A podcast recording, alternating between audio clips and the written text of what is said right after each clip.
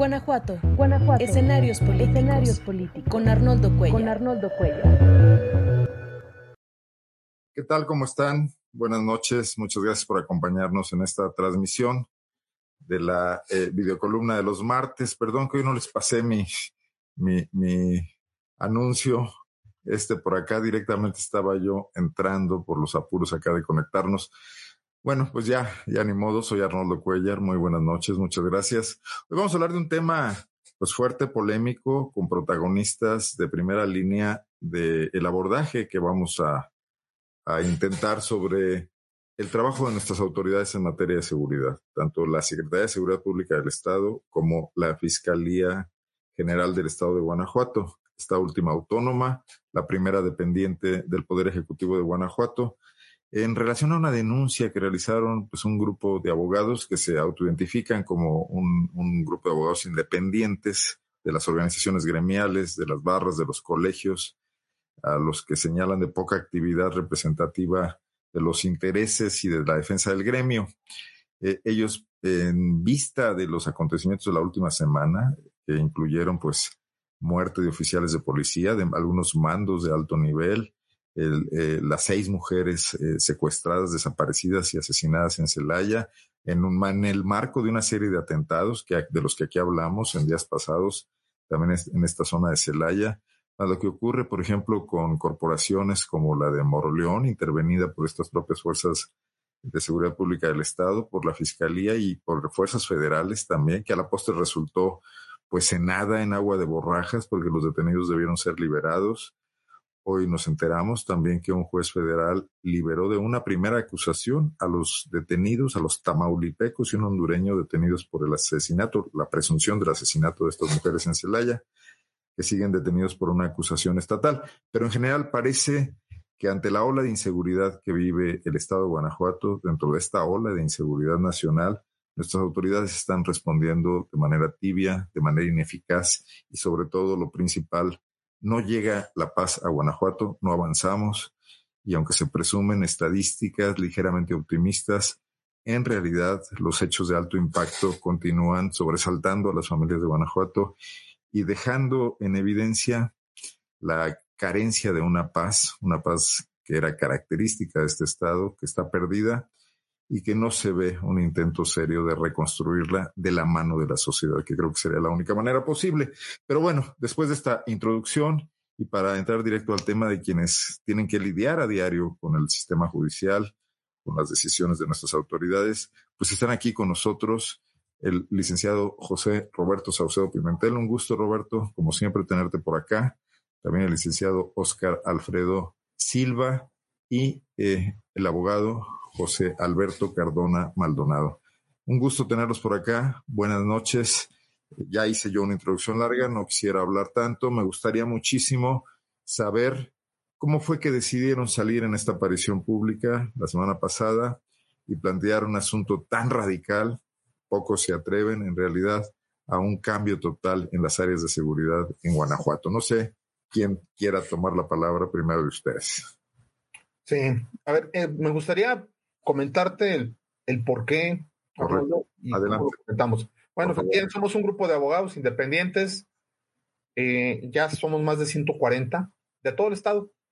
Y, y estamos actuando por nuestra cuenta. Y preguntaría un poco, un poco, Roberto, para darle un marco. ¿Independientes de qué o de quién? ¿Por qué esa palabra? Independientes de, de las agrupaciones formales, como son colegios de abogados, como son barras de abogados, porque lo que hemos observado es que esos grupos eh, de colegas, pues se, han vuelto muy apáticos y han sido ya de alguna manera también domesticados por el gobierno. No se atreven a señalar, no se atreven a cuestionar. Eh, pues basta ver, por ejemplo, los últimos dos, dos periodos del Colegio de Abogados de León, que es el más grande del Estado. Pues en la apatía total, el presidente, estoy seguro que ni saben quién es quien está tras bambalinas, pues es, es, Marcelino Trejo, él sigue manejando con algunos intereses políticos este, y intereses personales, ¿no? Pues él quiere una notaría, él quiere ser político. Entonces, todo eso ha apartado estos grupos de enfocar, enfocar los, los temas de interés público y los temas que afectan al gremio por andar buscando otras cosas. Entonces, por esa razón, nosotros decidimos pues, simplemente organizarnos y eh, tocar temas exclusivamente gremiales y temas jurídicos. Ese es el origen de, nuestro colectivo.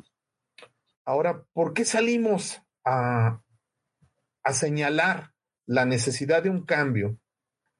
En el caso de Álvaro Cabeza de Vaca, algo que es bien interesante, en todos esos años las críticas han estado enfocadas principalmente al fiscal general por el tema de inseguridad. Pero el, el secretario de Seguridad tiene una actividad importantísima que es la de la prevención del delito, actividades de inteligencia para anticiparse que se cometan los crímenes, etcétera. Él ya tiene 10 años y 6 meses en el puesto, entró con Miguel Márquez. Y desde entonces lo que hemos visto es una habilidad tremenda para manejar números en sus discursos. En todas las entrevistas que podemos verlo, es un mago con los números. En todo te dice, nosotros ya estamos por debajo de la media, tenemos esto, tenemos esto, disminución. Bueno, el tema es que todos esos números no se traducen en que el ciudadano de pie sienta una seguridad. Roberto, dicen que hay dos clases de mentiras. Decían los clásicos, bueno, creo que lo decía eh, Keynes, que era un famoso economista, las mentiras a secas y las estadísticas. Bueno, pues entonces tenemos a un experto en el segundo supuesto. Pero, ¿qué, fue lo que, lo que presentamos en esta conferencia de prensa?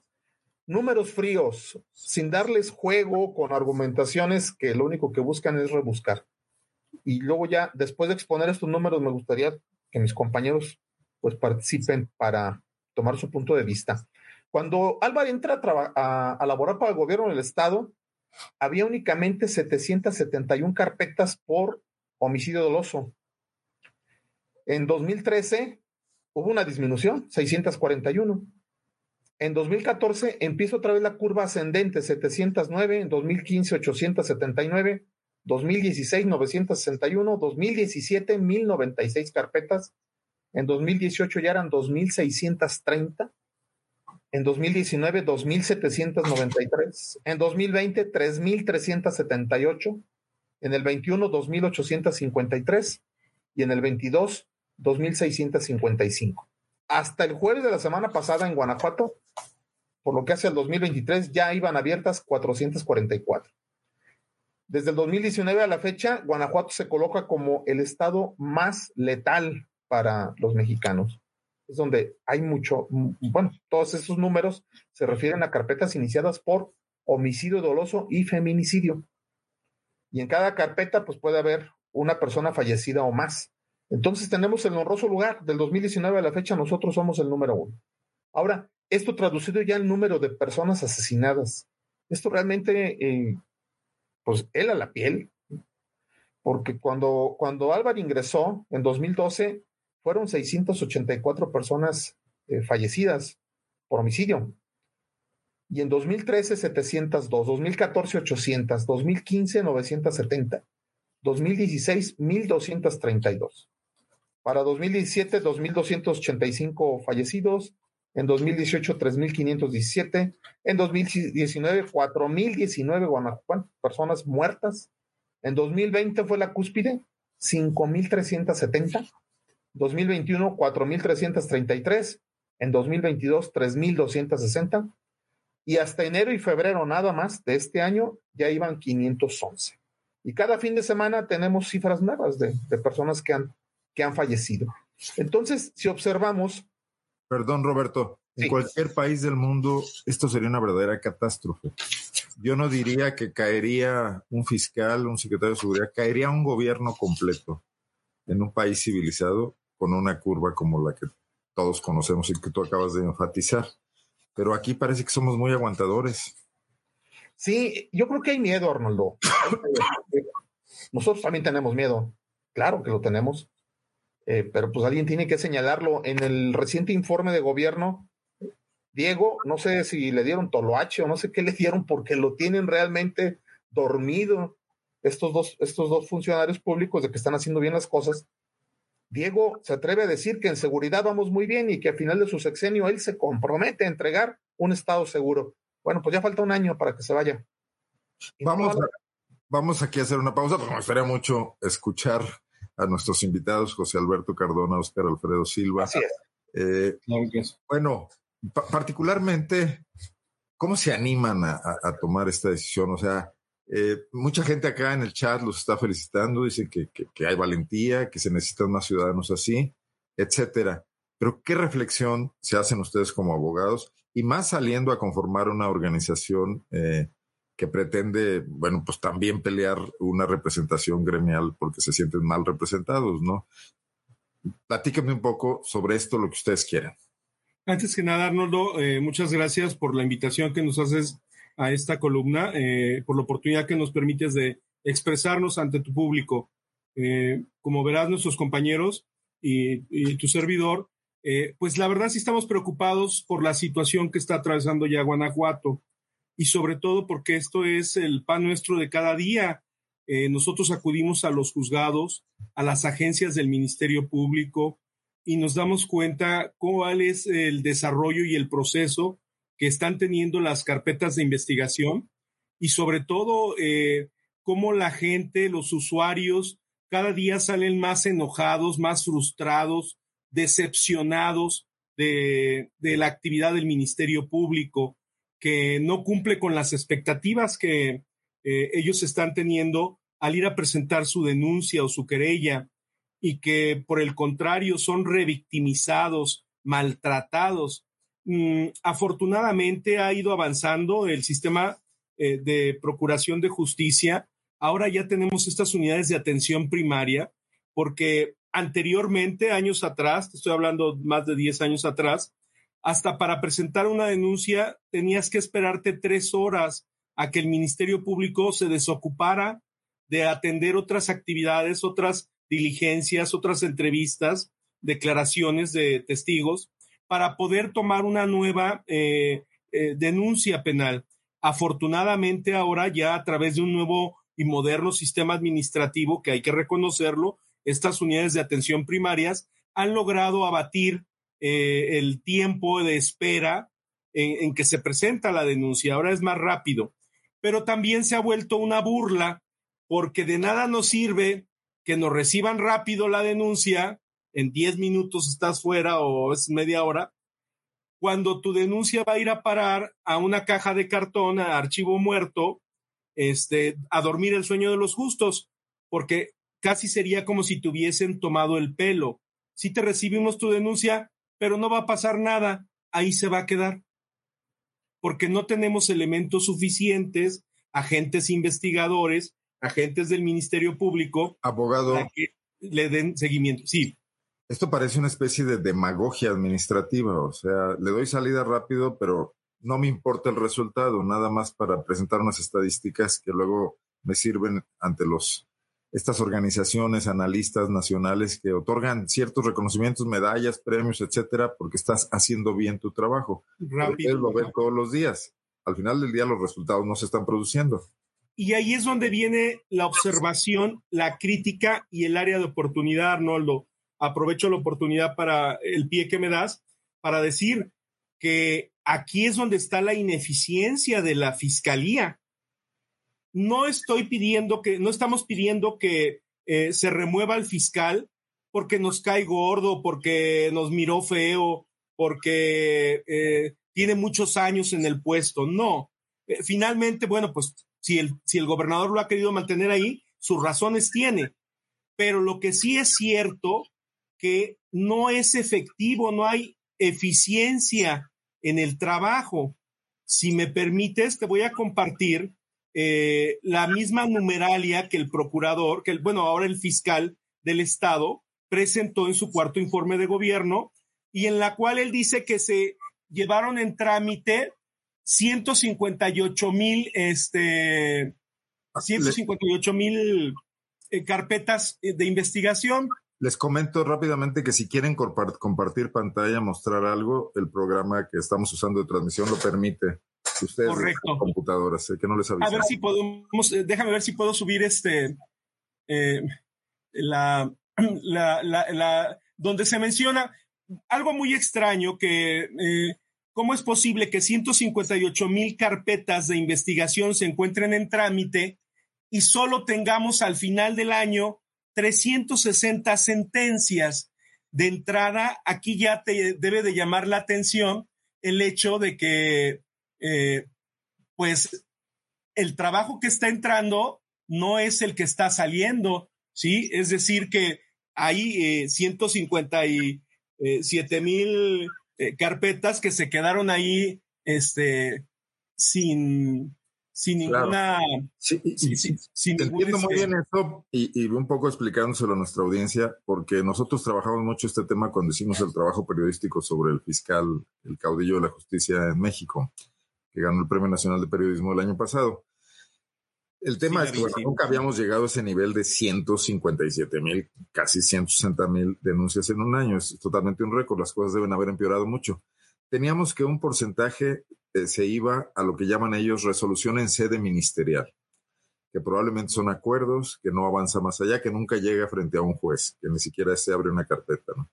Otra parte se iba a archivos. Era muy voluminoso también el tema. Incluso Guanajuato estaba observado a nivel nacional por la cantidad de casos que se iban a archivo una muy corta tramo de asuntos, que es los que tú mencionas en este caso, llegaban a, sentencia, ¿no?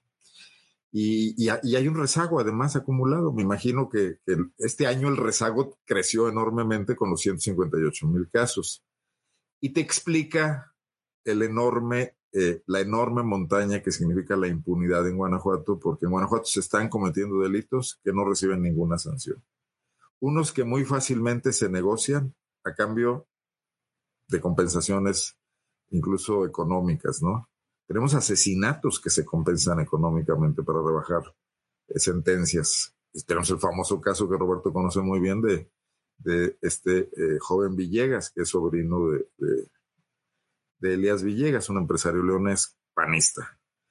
Eh, y, como ese, muchos otros casos en esta, de esta forma, ¿no?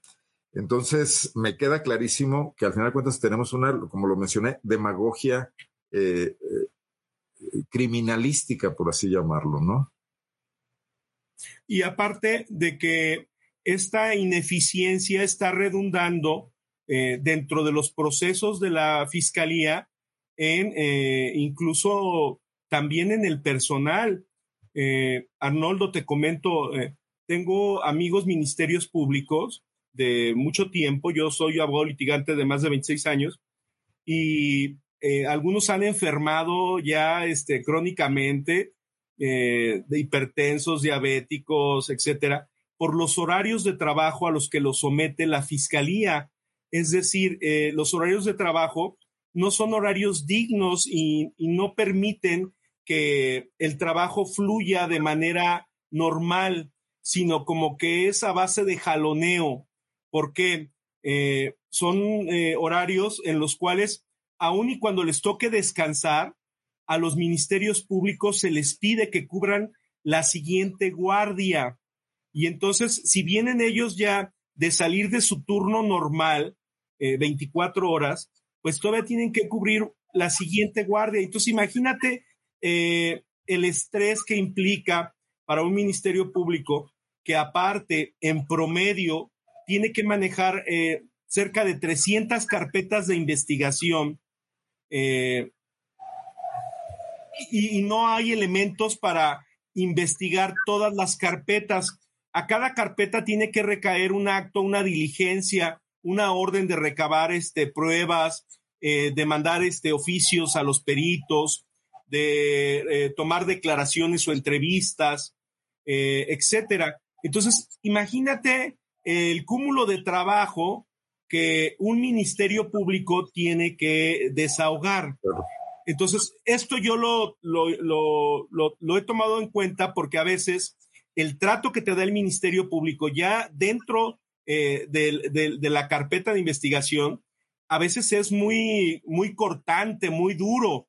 Eh, eh, incluso a las víctimas las, las revictimizan se sienten como si las estuviera atacando el Ministerio Público, este, cuando debería ser su representación social. Abogado, déjame también escuchar al licenciado José Alberto claro que sí, para un poco eh, tener panoramas distintos. ¿Tú estás en dónde, Oscar? ¿En, León, Guanajuato? Aquí en León, en León, Guanajuato. Y ejerces eh, eh, la abogacía penal en León, Guanajuato. Penal y civil. Correcto, muy bien. Tengo maestría en ciencias penales. Gracias. Para ubicar un poco, pues, estás hablando de León, Probablemente León sea una plaza donde hay más cuidado por su tamaño, por su magnitud, por la pero no sabemos qué pasa en, municipios pequeños, en San José Iturbide, en Moroleón, en Uriangato, etcétera. Licenciado Cardona, por favor, ¿qué nos puede usted comentar? Muy buenas noches, muchas gracias. ¿Sí me, escuchan bien? Sí, perfectamente. Ah, muchísimas gracias, señor Arnoldo, por la invitación. Eh, a mí me, me parece oportuno eh, a la pregunta que usted nos dice de cuál sería nuestra inquietud o por qué nosotros hemos decidido organizarnos como abogados eh, independientes. Creo que esta cuestión y este tema de la inseguridad es un tema que desde luego nos atañe a todos y todos padecemos, toda la ciudadanía padecemos de este gran problema. Pero creo que somos los abogados los que tenemos que dar la pauta para empezar a solicitar eh, la remoción de los funcionarios eh, que están a cargo de darnos esa seguridad. ¿Por qué digo esto? Porque somos los abogados los que conocemos la ley y sabemos cómo eh, fundar y motivar una solicitud formal para hacer la remoción. Y hemos dejado de hacer mucho eh, los abogados y, y, han pasado ya bastantes años y hemos desperdiciado mucho tiempo en el sentido de que eh, los abogados podemos participar, eh, no solamente quejarnos, sino eh, hacer propuestas legislativas para que esto pudiera o pueda mejorar. Yo recuerdo en el, en el año 2000, fue, creo yo, me atrevo a decir, la última comisión que se formó de abogados reconocidos en aquel entonces para presentar una iniciativa eh, sobre el Código Penal del Estado de Guanajuato. Y fue en aquella época cuando se introdujo por primera vez algunos delitos eh, como el feminicidio, como el acoso, el, este, el hostigamiento sexual, usura, en fin. Es decir, lo que trato yo eh, de explicar es que los abogados hemos dejado de participar porque hemos dejado de, organizarnos y de exigir que nos escuchen, porque somos nosotros conocedores de la ley y podríamos nosotros sugerir grandes, grandes iniciativas de la norma. Y en, aquel, en aquel tiempo, eh, bueno, yo me acuerdo que estas comisiones que se formaban de abogados reconocidos, pues pasaba la comisión y la iniciativa en el Congreso del Estado, y esta sufría algunas modificaciones, pero no en lo esencial, y eran eh, leyes eh, creadas y pensadas por juristas guanajuatenses reconocidos, con toda la experiencia y todo el prestigio ganado. Y eh, pues de ese tiempo para acá, creo que no ha habido una sola comisión de abogados que hayan presentado alguna iniciativa. Eh, desde luego que los diputados son su tarea primordial crear leyes y tienen desde luego sus asesores jurídicos, pero estos asesores son eh, pues personas de su mismo partido, eh, personas que ayudaron en la campaña y que les dieron ahora la chamba y están ahí trabajando en el Congreso, pero no están al día al día como nosotros en los tribunales haciendo promociones. Y, hay diálogo con estos diputados? ¿Los escuchan por lo menos? ¿Hay algún tipo de retroalimentación o hay un aislamiento total? Y... Hay un aislamiento total de parte de los colegios. Eh, nosotros vamos a empezar a, trabajar en ese sentido también, eh, de poder hacer eh, proyectos de ley y que nos escuchen y, tratar de, de, poner nuestro, nuestro granito de arena. Pero los colegios de abogados actuales, incluso el estatal, porque hay un colegio estatal, pues eh, no participan eh, en eso. A ver, no creo que... Dije preguntarle una cosa. En medio de la debacle que Guanajuato vive en materia de seguridad, que sobre todo es una cuestión jurídica, porque afecta, bueno, pues valores de las personas, el valor de la vida, la propiedad, etcétera, los abogados tendrían que estar muy presentes, ¿no? Es correcto. No, creo que lo vea nada más como que, que, bueno está el mercado, cuenta chamba hay, sino hay, hay, ahí valores jurídicos a cuidar, ¿no? Marcos jurídicos importantes. Sí, pasa algo, Arnoldo, durante estos más de 30 años eh, que ha habido gobiernos, este, se ha estado haciendo a un lado a, los, a la clase jurídica, a los abogados. Eh, déjame, te comento, no por echarle porras al, a nuestro compañero Cardona, su papá fue procurador eh, de justicia en el Estado y fue un procurador muy bien visto, con muy buena fama, que participó en la elaboración del Código Penal junto con el maestro Cuauhtémoc Ojeda Rodríguez, que eran destacados juristas y que estaban entregados a perseguir el delito, a investigar. Es donde Enrique Cardona Arismendi. Es correcto. Entonces, a quien yo imagínate, abogados de esa talla, de, de, esa talla, de Miguel Montes, de Miguel Balader Reyes, y ahora tener un fiscal que eh, no se solidariza con las víctimas de los desaparecidos, de las desapariciones forzadas, este, que las deja esperando en la calle, eh, eh, esa falta de sensibilidad en alguien que es el abogado del Estado, este, no se puede permitir, no se debe permitir, porque es el área más sensible del gobierno, una de las principales funciones que tiene el Estado y el Ministerio Público de investigar los delitos y el Estado de, procurar justicia, eh, la seguridad pública. Entonces, yo considero, y esta observación lo hacemos de manera muy respetuosa, no confrontándonos, pero sí poniendo el dedo en la llaga de que se requiere eh, renovar estas estructuras que ya se han anquilosado, que ya traen unas inercias que no hacen que funcione correctamente que por el contrario, como si estuvieran cargando un lastre, están deteniendo el avance eh, en muchas de las investigaciones. Entonces, y sobre todo, no se ha atendido la cuestión laboral de los ministerios públicos. Hay que mejorar no solo los salarios, sus condiciones laborales.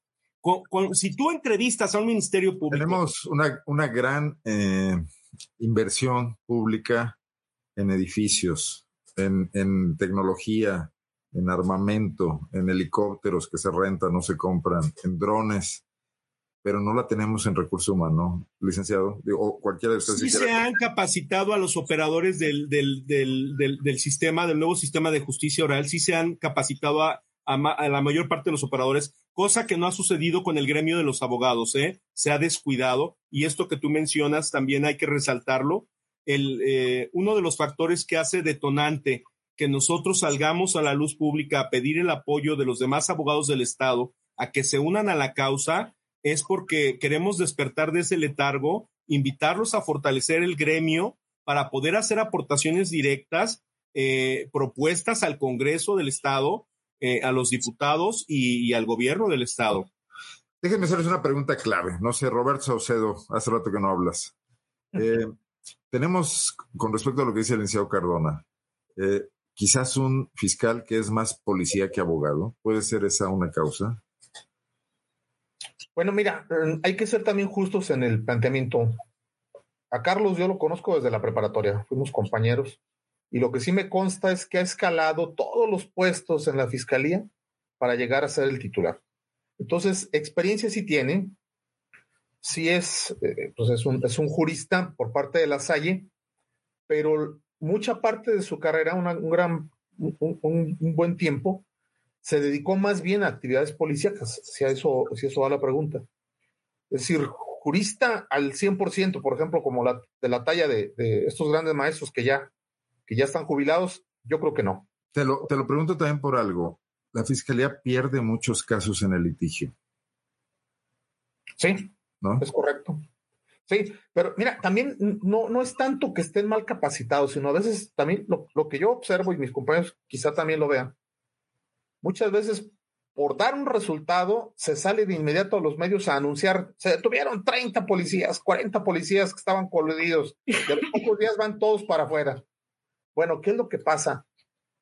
Que el afán protagónico de dar resultados mediáticos y desviar la atención a veces se traduce también en que eso se afecta el proceso y luego tenemos personas en la calle porque no hubo acusaciones. Entonces, sí puede estar ocurriendo este fenómeno, ¿no? También, ¿no? De a veces la propia fiscalía en un afán de, dar resultados express se tropieza y, pues pasa, pasan esos eventos de que se libera gente que debería estar adentro de los, de los centros de. La espectacularidad no es el instrumento para combatir la impunidad. Definitivamente no.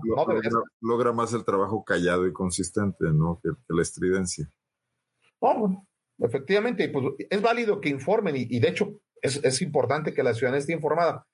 Pero, a ver, aquí lo que observamos en la fiscalía, ellos son muy celosos de guardar las formas, la secrecía, no dan entrevistas a cualquiera porque se puede afectar el debido proceso, etcétera. Pero cuando estamos cerca de un informe de actividades, días antes o días después de ese informe, estas reglas que, que supuestamente eh, velan el actuar de la fiscalía se pasan por alto. Lo que importa en estos días previos y posteriores, inmediatos al informe, es dar golpes espectaculares. Bueno, con el lo, tiempo. Lo que me refuerza, lo que me refuerza en el tema de que esto es político, o sea, el fiscal ya es un político más, no un técnico. Licenciado Cardona, me gustaría mucho que interviniera usted, pues usted tuvo ejemplo en casa de un fiscal que, pues no, no recuerdo yo al licenciado Cardona, era, era, era muy grato entrevistarlo, pero no lo recuerdo nunca convocando a él una conferencia de prensa. No, bueno, eh, eran otros tiempos, sin lugar a dudas, ¿verdad? Eran otros tiempos, pero bueno, también había problemas graves y se resolvían. Eh, lo que pasa es que cuando usted pregunta, eh, ¿es el fiscal actualmente es un policía o es jurista? Eh, desde luego que el, el, fiscal actualmente es más una persona pues más orientada o, al, al, aspecto de, de funcionario en la, en la fiscalía pero yo creo que la diferencia es la voluntad. Creo que hoy en día no hay voluntad para resolver los problemas. Anteriormente, en otros tiempos, sí lo había.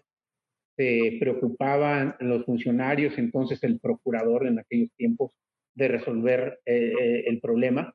Y hoy la gran diferencia es que no hay voluntad para resolver. Esta es una, yo creo que es la cuestión más grave y es latente y es eh, evidente. No solo están rebasados, también falta voluntad.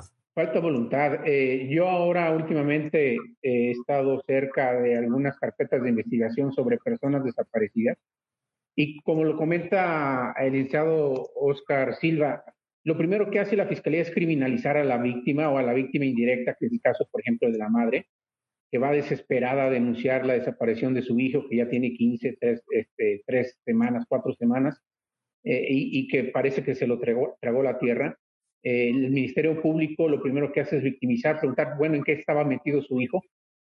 ¿Qué estaba haciendo mal?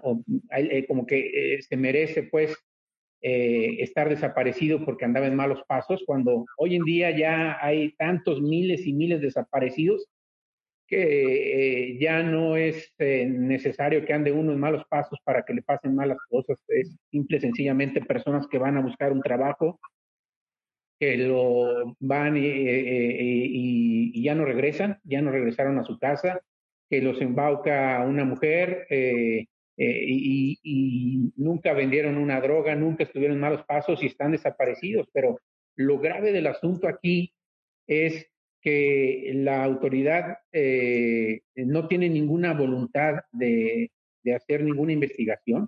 Incluso eso lo pueden decir también las, los grupos de búsqueda los, eh, eh, los colectivos. Eh, la misma.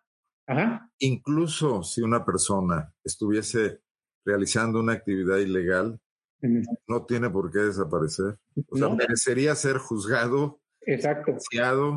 Exacto. tenido con todas las, las garantías, Exacto. pagar su delito. ¿No? Sí, pero ellos lo toman así como que, bueno, pues ya me vas a hacer trabajar y pues tú Es una normalización. De, sí, es correcto. Y, esa normalización, esa, esa mafia que impera, yo, yo creo también entre la autoridad, entre la fiscalía, eh, lo, lo, los mismos delincuentes le avisan a la fiscalía de que hay una fosa en tal lugar.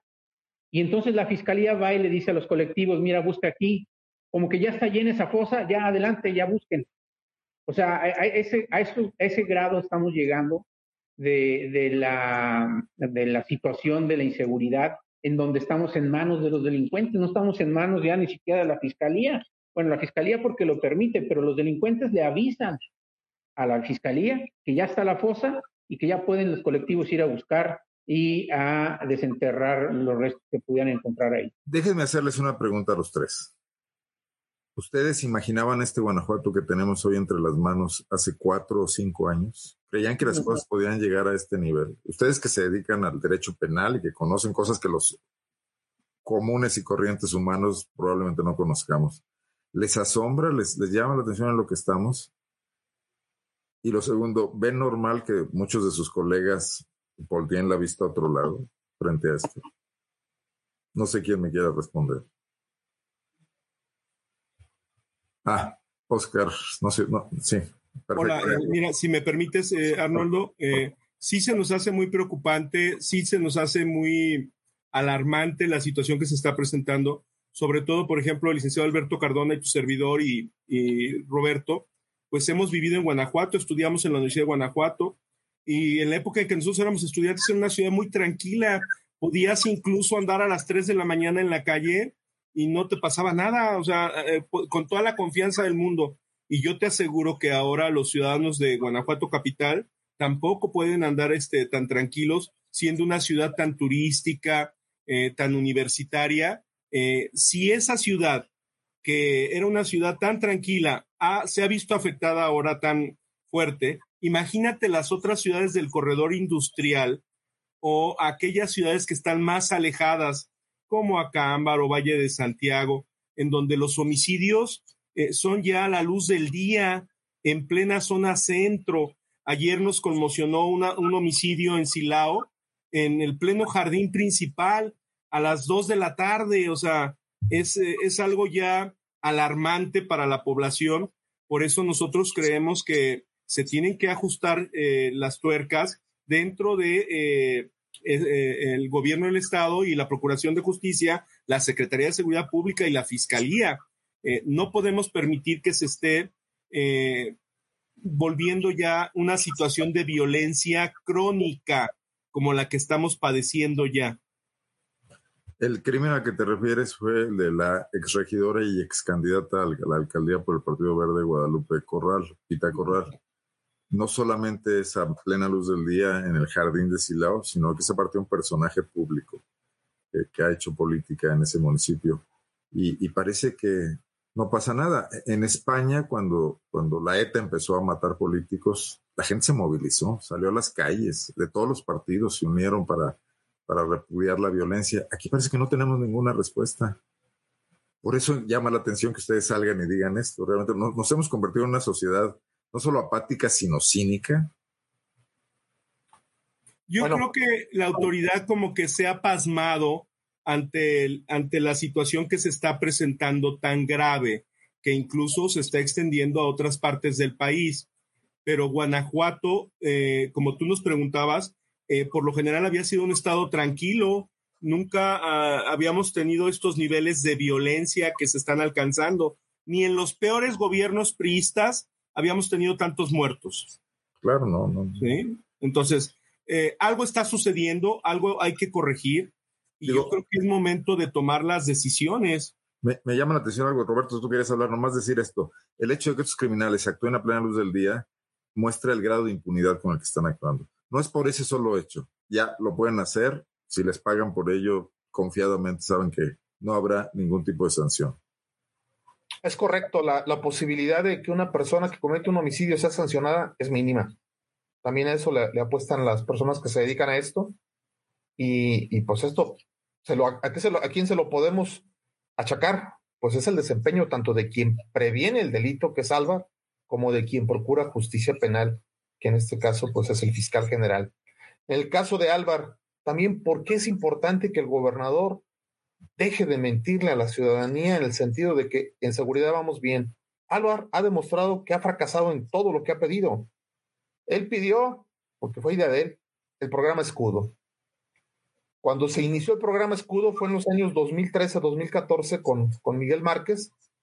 Ese programa se nos vendía como una solución para blindarnos de, los, la, de la delincuencia de otros estados, principalmente en ese entonces era Michoacán, de Jalisco.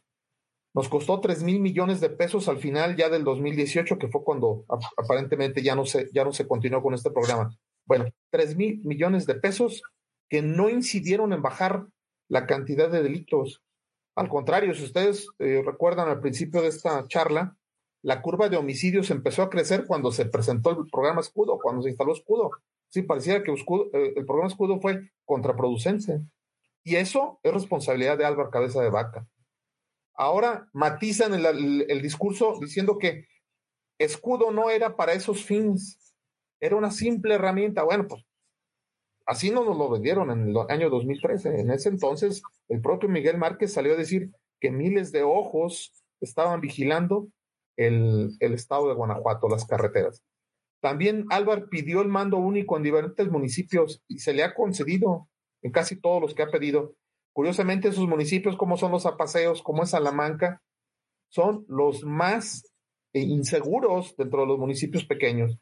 Tienen los más altos niveles. Celaya estaba entre ellos también. Celaya. Bueno, entonces si observamos, si un servidor público que ya ha demostrado que 10 años y, 11 y 6 meses no le han servido para cumplir las expectativas, que al contrario nos ha costado a los guanajuatenses miles te, te falta, te falta lo que anunció el informe del gobernador Diego Sinue hace un año, los drones que están volando a alturas que no vemos y tomando fotografías que además son rentados, se le rentan a la empresa Seguritech, que deben costar nada baratos, es cada vuelo de estos drones y que no conocemos cuánto se está pagando por eso y que al parecer tampoco han servido de mucho. Deben ser de muy alta calidad porque nadie los ha visto. ¿eh? son como el diablo, sabemos que existen, pero nadie lo ha visto, algo así. Aquí el tema es que si este servidor público estuviera trabajando como gerente en una empresa de seguridad privada, con estos resultados, ya lo hubieran despedido hace mucho tiempo. Entonces aquí, algo que, bueno, en este caso sí lo menciono a título personal, cuando ocurre un, una sangría como la que estamos viviendo, no solo es por no, no solo es responsable el que dispara, también es responsable el que omite investigar, el que omite hacer una buena preparación para prevenir el delito. En este caso, la responsabilidad es compartida. Álvaro Cabeza de Vaca y el gobernador del estado son los responsables de la prevención del crimen y no lo están haciendo. Entonces, ellos llevarán en sus espaldas eh, pues, algún reproche histórico, pero ellos son los responsables no sabemos qué arreglos hayan tenido para que se siga manteniendo esta misma política. El golpe de timón que anunció Diego no puede ser posible con el mismo personaje. Así como si tuviéramos un Álvaro Cabeza de Vaca con Miguel Márquez y de la noche a la mañana con Diego ya es otro Álvaro Cabeza de Vaca. No, esto no fue cierto. Es el mismo personaje, son los mismos mandos, es la misma idea y no da resultados. Entonces, Diego. Ahora, ahora bien, después de que ustedes plantearon esto en esa rueda de prensa que tuvo acogida en medios de comunicación, no en todos, por cierto, ni, tan espectacularmente, cosa que, es de llamar la atención porque es una decisión valiente, es, eh, hay, hay una especie de complacencia de los medios de comunicación para esto ocultarlo un poco, llevarlo muy, muy minimizado. ¿Ha habido alguna respuesta? ¿Otros abogados les han comentado algo? ¿Han reaccionado los colegios que se están viendo rebasados? ¿Qué, qué, qué reacciones han tenido? Mira, eh, si me permiten eh, comentarte, Arnoldo, eh, ha sido una buena respuesta por parte de nuestros colegas abogados, de nuestros compañeros del gremio. se han ido sumando a la causa. nosotros vamos a ir ejecutando varios pasos. Estamos proponiendo una protesta digital en la cual estamos pidiendo la remoción eh, del secretario de Seguridad Pública y del fiscal. Eh, quiero eh, aclarar que esto no es un ataque personal. repito, los motivos por los cuales estamos pidiendo la remoción es por la falta de resultados, por la situación actual de violencia que vive el Estado, por la ineficiencia, por la impunidad rampante que se vive en el Estado, por la cifra negra de la, de, la comisión de delitos que no se denuncian porque la gente ya no confía en sus autoridades. Todas estas son razones de peso que el gobierno tiene que analizar para tomar una decisión inteligente. Eh, la seguridad pública no es a través de ocurrencias, es a través de las ciencias exactas, como la criminología, la criminalística, la victimología, hay que hacer mapas donde se están cometiendo los delitos, establecer zonas. Algo que había muy, eh, que se estaba avanzando era en las zonas metropolitanas que con Urban, con las ciudades eh, del corredor industrial, eh, se podrían establecer ciertos protocolos de acción para apoyo entre las policías en aquellos municipios en donde no se cuente con un número adecuado para responder oportunamente a esta comisión de delitos. Entonces, hay muchas cosas que se podrían estar haciendo y que por la postura que han asumido ya tanto el secretario de Seguridad como el fiscal de autosuficiencia y de sobrada experiencia o eh, incluso ya eh, cayendo en la soberbia, en donde no se permite la participación de los colegios de abogados, de los abogados para que presenten propuestas. Al contrario, se les ningunea como si no existieran, como si fueran locos gritando en el desierto. Entonces, eh, es por eso que nos estamos pidiéndoles al gremio que eh, acudan a, nuestra página para poder este, eh, ir ampliando nuestra participación y nuestras propuestas. ¿Cuál es esa página, Oscar? Es Abogados Independientes, es la página en Facebook y en Twitter, Abogados Independientes de Guanajuato. Este, los dos lados abogados independientes de Guanajuato. Ajá, ahorita ya vamos en cerca de más de 200 agremiados. Vamos a tener un evento eh, estatal en donde se va a dar a conocer ya públicamente eh, la instalación de la Asociación de Abogados Independientes eh, y que se van a, a, plantear este, acciones más concretas y propuestas. También este, te comento, estamos solicitando al Poder Judicial que a través de la Escuela del Poder Judicial del Estado de Guanajuato se lleven a cabo dos capacitaciones para el gremio de abogados en todo el estado. Una es en eh, juicios orales en materia penal para atacar en específico. Eh, eh, ellos están saturados también de expedientes judiciales y con el nuevo sistema tenemos que explorar las salidas alternas, los métodos de solución de controversias, el procedimiento abreviado, los acuerdos reparatorios para disminuir la presión que tienen en el número de eh, juicios iniciados. Esto es muy importante que la población lo conozca, porque a veces también creemos que hacer justicia es meter a la cárcel a los delincuentes y eh, hay que dar pie a una justicia también restaurativa. ¿Esto qué significa? Que busquemos reparar los daños, que el delincuente eh, asuma su responsabilidad, que lleve a cabo terapias, lleve a cabo este, trabajos, eh, capacitación, para que pueda reinsertarse a la sociedad y no seguir cometiendo delitos. Este es otro, otra área de oportunidad también muy grave, que a veces nuestros centros de reclusión se vuelven universidades del crimen y no están cumpliendo con la función para la que fueron creadas de reinsertar a los delincuentes. Bueno, y, están actualmente en el gobierno de Guanajuato planteando la construcción de un nuevo penal en Celaya por insuficiencia de los actuales y pidiendo recurso federal para hacerlo. Eh, Álvaro Cabeza de Vaca ha anunciado que ha ganado reconocimientos o premios, etcétera, por, sus penales. Yo, como siempre pasa, sirven estas, estos distintivos un poco para maquillar las cosas, ¿no? Licenciado Cardona, ¿Cómo ha visto usted la reacción de sus compañeros? Bueno, eh, creo que sí, tendríamos que empezar nosotros, como, como lo dije al inicio, eh, somos los abogados que tenemos que dar la pauta por, por, por saber eh, solicitar de manera formal, fundada y motivada una remoción de algún funcionario. Pero no queremos. Lo, plantearon formalmente ya? No, todavía no. Está, estamos este, estudiándolo todavía. Estamos en el análisis. Pero no queremos nada más que seamos los abogados, porque la inseguridad la padecemos, la padecen todos los ciudadanos. Entonces, aquí necesitamos también pues el apoyo y la unión de los demás, de, gremios, de otras profesiones, de empresarios, de pequeños empresarios, de comerciantes, todos sufrimos de lo mismo y todos padecemos de lo mismo. Entonces, eh, nosotros estamos haciendo eh, eh, la pauta, estamos dando la pauta para eso, pero no queremos quedarnos nada más en, nuestro gremio, sino abarcar a, más sectores de la población que sin duda están sufriendo y padeciendo igual que nosotros sobre la inseguridad. Pues me parece un paso muy importante, creo que genera mucha credibilidad este gremio. Es ya su segunda aparición. La primera fue exitosa cuando eh, tenían algunas peticiones muy concretas de temas administrativos eh, sobre el, para facilitar facilitar el litigio, pues ahí con acciones, con cuestiones que hasta resultan ignominiosas en, cuanto a la infraestructura de, los lugares donde ustedes acuden, tribunales, etcétera, ¿no? Pero esto ya me parece más serio y más amplio. ¿Esos otros gremios han acusado algún tipo de respuesta?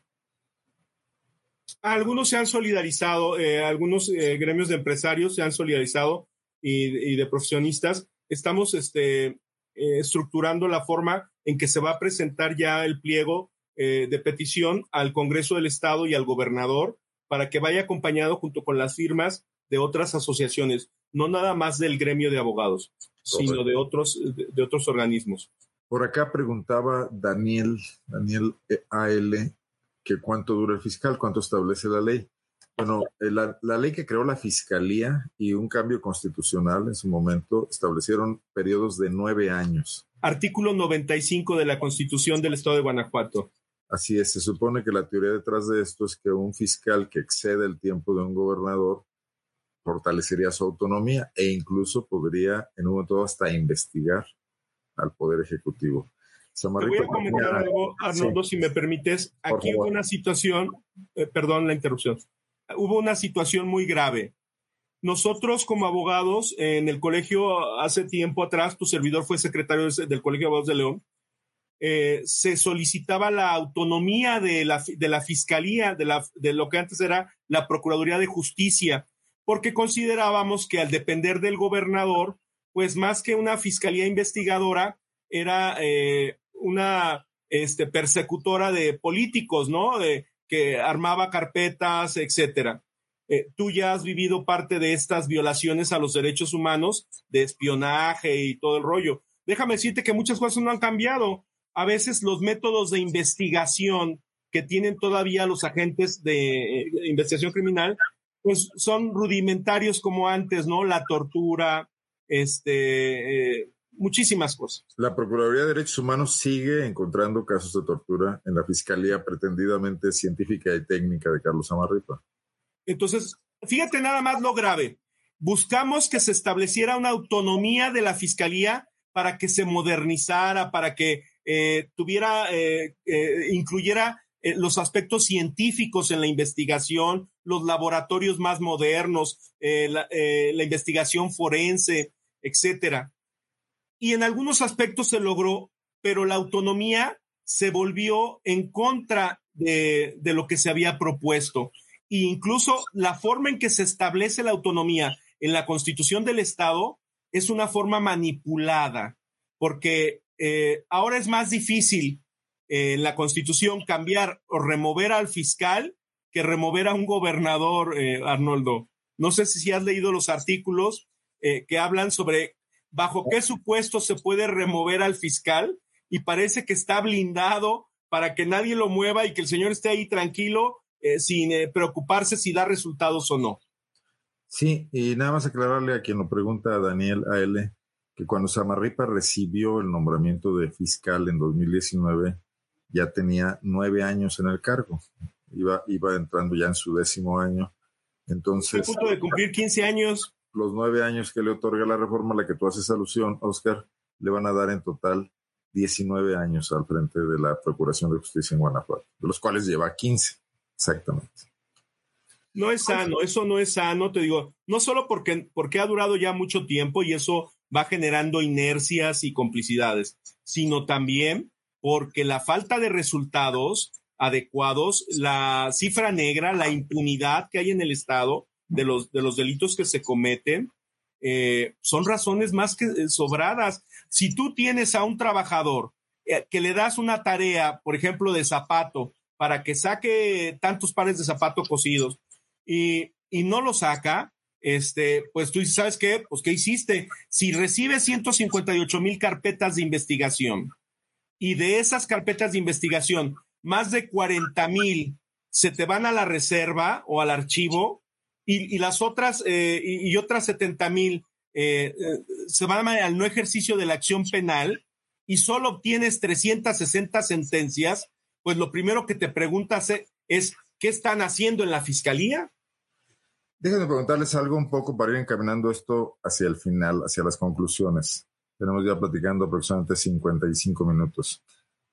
Ven esto como un debate fundamental en las próximas campañas electorales. Ya vemos a los partidos muy ocupados en definir a sus candidatos, en definir el género de sus candidatos, en debatir la forma interna en que van a elegirlos, en, pelear entre las visiones nacionales y locales de la 4T y el PAN, pero no los vemos en ningún momento hablando de cuáles son los problemas de Guanajuato, las debilidades y las fortalezas de Guanajuato. Debe hacerse presente la sociedad para que volteen a ver esos problemas, para que los políticos se comprometan con cosas reales en las próximas elecciones. ¿Cómo lo harían ustedes? Es un tema más político que jurídico, que es lo que nos, nos ocupa. ¿No sientes que hay conexiones, Roberto, entre lo político y lo jurídico? No, claro, las hay. ¿eh? Aquí se ha hablado mucho del golpe de timón, fue una promesa de campaña, una disque promesa de campaña. Bueno, aquí ¿qué lo, lo que, bueno, mi, mi, punto de vista es que el próximo candidato o candidata, bueno, ya sabemos que el PAN... No, hablemos de todos los candidatos de todos los partidos. Digo, este tema no merece ser oxigenado. A ver, les pongo el ejemplo. Vamos a ir a debatir quién nos va a gobernar los próximos seis años. Los señores van a venir, las señoras, con planteamientos, con ideas. ¿Qué queremos? ¿Que nos hablen de cosas irreales o que nos hablen de lo que nos pasa todos los días? Y algo que nos pasa todos los días es el panorama que aquí hemos tratado durante la hora pasada. Claro, bueno, lo que voy es lo siguiente. Al día de hoy, si hoy fueran elecciones, repite el PAN. En Morena, que es una opción. que no me refiero a eso, Roberto. No, pero, amerita discutir esta realidad interrogar a los políticos, que en los debates se hable de esto. Sí, a lo que voy es que creo que sería muy importante que este debate lo incluyera esencialmente la candidata del PAN, la que vaya a ser, porque es la que tiene más posibilidades de ganar. Y aquí Compañero Roberto, si me permites eh, intervenir un poquito. Más, termino, termino, Oscar. la plana. Esa candidata, esa candidata que, que, que, va, que va a postular el Partido de Acción Nacional, nada más debe tener presente si quiere arrastrar este descrédito de estos servidores públicos para el siguiente sexenio, o bien que le limpien la casa. Digo, puede limpiar la casa antes de que llegue un nuevo gobernador. Creo que eso es lo que debe de plantearse la que vaya a ser candidata. Cierro mi comentario, Oscar, perdón. Gracias. No, eh, yo nada más quería agregar lo siguiente. El tema de seguridad a nadie le es ajeno. A veces he escuchado en boca del fiscal que a él no le corresponde esto, no le corresponde otro.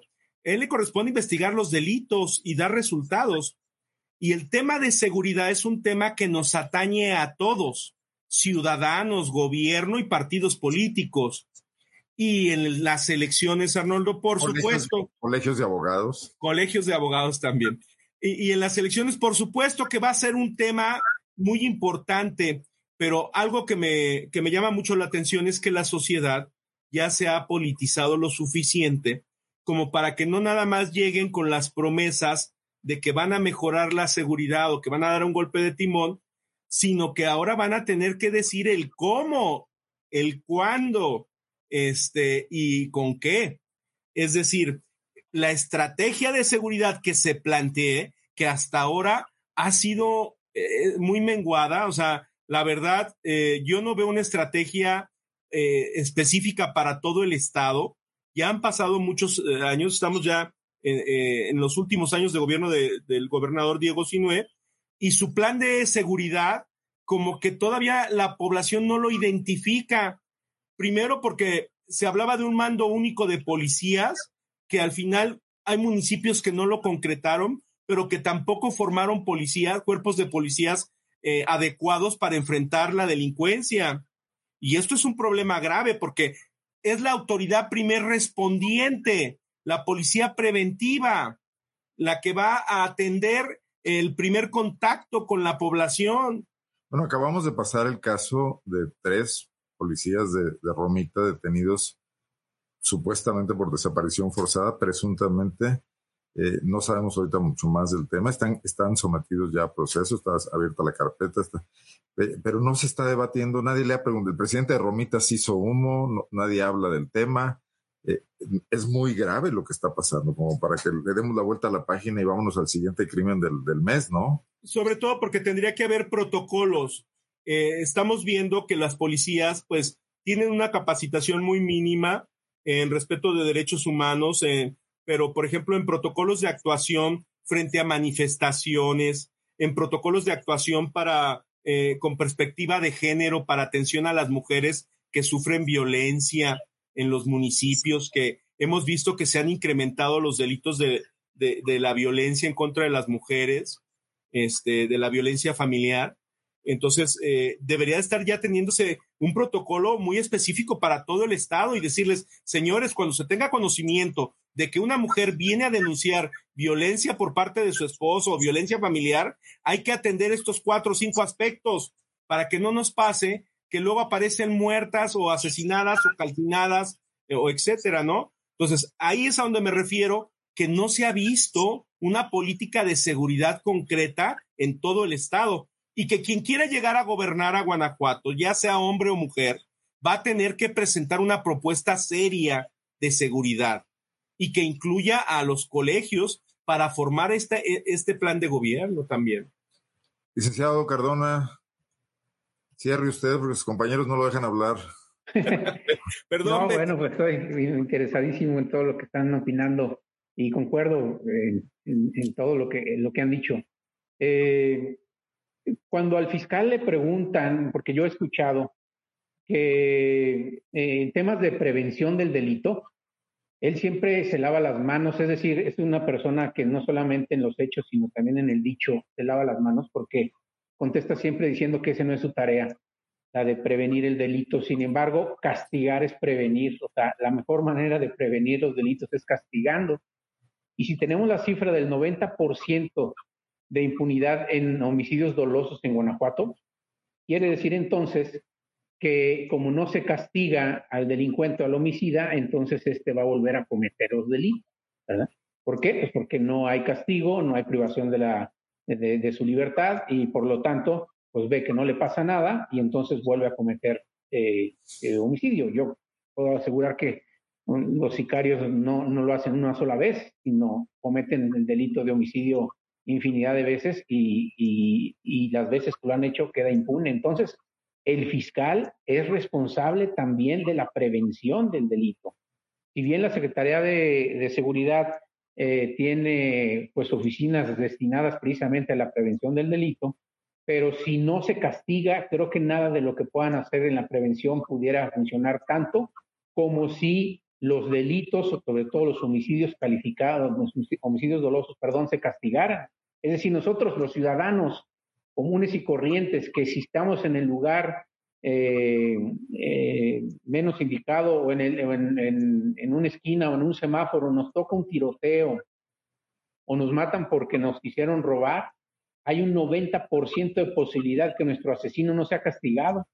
O sea, no solamente vamos a sufrir la pérdida de la vida o nuestra familia, sino que también no vamos a llegar y no va a llegar en, este, un 90% de probabilidad de que se castiga la homicida. Entonces, eh, las campañas este, que, se van a tener que llevar a cabo eh, próximamente aquí en el Estado, por supuesto que en lo medular, yo creo que sería lo primero, y si sería lo único, pues está bien, ver lo de la, resolver sobre la inseguridad de nuestro Estado porque con nosotros cuando estudiamos derecho nos enseñaron y teníamos una materia que se llamaba teoría del Estado, nos enseñaron que reducir a su mínima expresión al Estado es solamente que el gobierno nos dé una eh, seguridad jurídica, es decir, que cree y aplique la ley tal cual.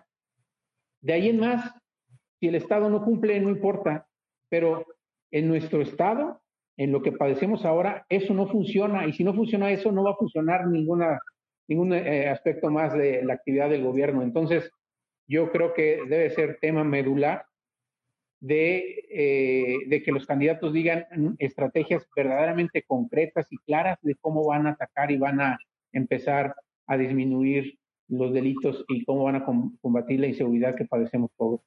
Y que escuchen a la sociedad, ¿no? Lo que decía Oscar eh, Silva. Es correcto. Diálogo, no solo con los colegios, con universidades, con etcétera, ¿no? Con pobladores de las comunidades, de las colonias que están sufriendo esta inseguridad. Bueno, a quienes nos están siguiendo todavía en, Twitter, en YouTube, en YouTube y en Facebook, mejor dicho, déjenos su like, por ahí nos ayuda para tener eh, más seguidores también en estas videocolumnas de los martes y de los jueves. Y bueno, creo que lo podemos dejar por aquí. Creo que el cierre del licenciado Cardona fue muy bueno. Eh, un poco ese es el tema, que sea un tema de debate, que no quede oscuro, independientemente de quién sea, si es el PAN el que va a ganar, si es este cualquier candidato, cualquier candidato que merezca ser acreedor al mínimo de respeto tiene que tocar los temas de Guanajuato, que le duelen a Guanajuato, ¿no? Más allá, más allá de las posibilidades de cada partido político. Les quiero agradecer, Roberto, como siempre, un gusto saludarte. Licenciado Alfredo Silva, este, muy contundentes y muy eh, amplias sus opiniones, lo felicito y le agradezco. Licenciado Cardona, un gusto verlo también. Muchísimas gracias, igualmente. Y también muy ponderado eh, con esa buena escuela jurídica que le viene de familia. Muchas gracias, muchas gracias. Nos veremos pronto. Me gustaría mucho saber cómo evoluciona esta eh, organización independiente de abogados. Y pues la próxima invitamos a más, ¿no? Aquí creo que caben hasta 5, 6, 7 más. Perfecto. Para tener puntos de vista de diversas partes del Estado, aunque hablemos más poquito todos. Estaremos informando, Norlo, y te agradecemos el espacio también al señor Roberto que nos contacta contigo. Perfecto, y déjenme pasar los últimos comentarios que tenemos por acá para que no se quede nada en el tintero. Agradecerles a quienes nos ven, a quienes nos verán más tarde en eh, las redes sociales. Esta, esto se queda como un, eh, una grabación de video ya en Facebook, en YouTube y también en Twitter. Muy buenas noches y acá nos vemos el, el, jueves. El jueves probablemente tengamos una sorpresa. No se las adelanto, pero la mandaré en mis, en mis Twitter un poco antes del jueves a las nueve de la noche. Gracias y buenas noches. Gracias, buenas noches. Hasta luego. Buenas noches. Guanajuato. Guanajuato. Escenarios políticos. Escenarios políticos. Con Arnoldo Cuello. Con Arnoldo Cuello.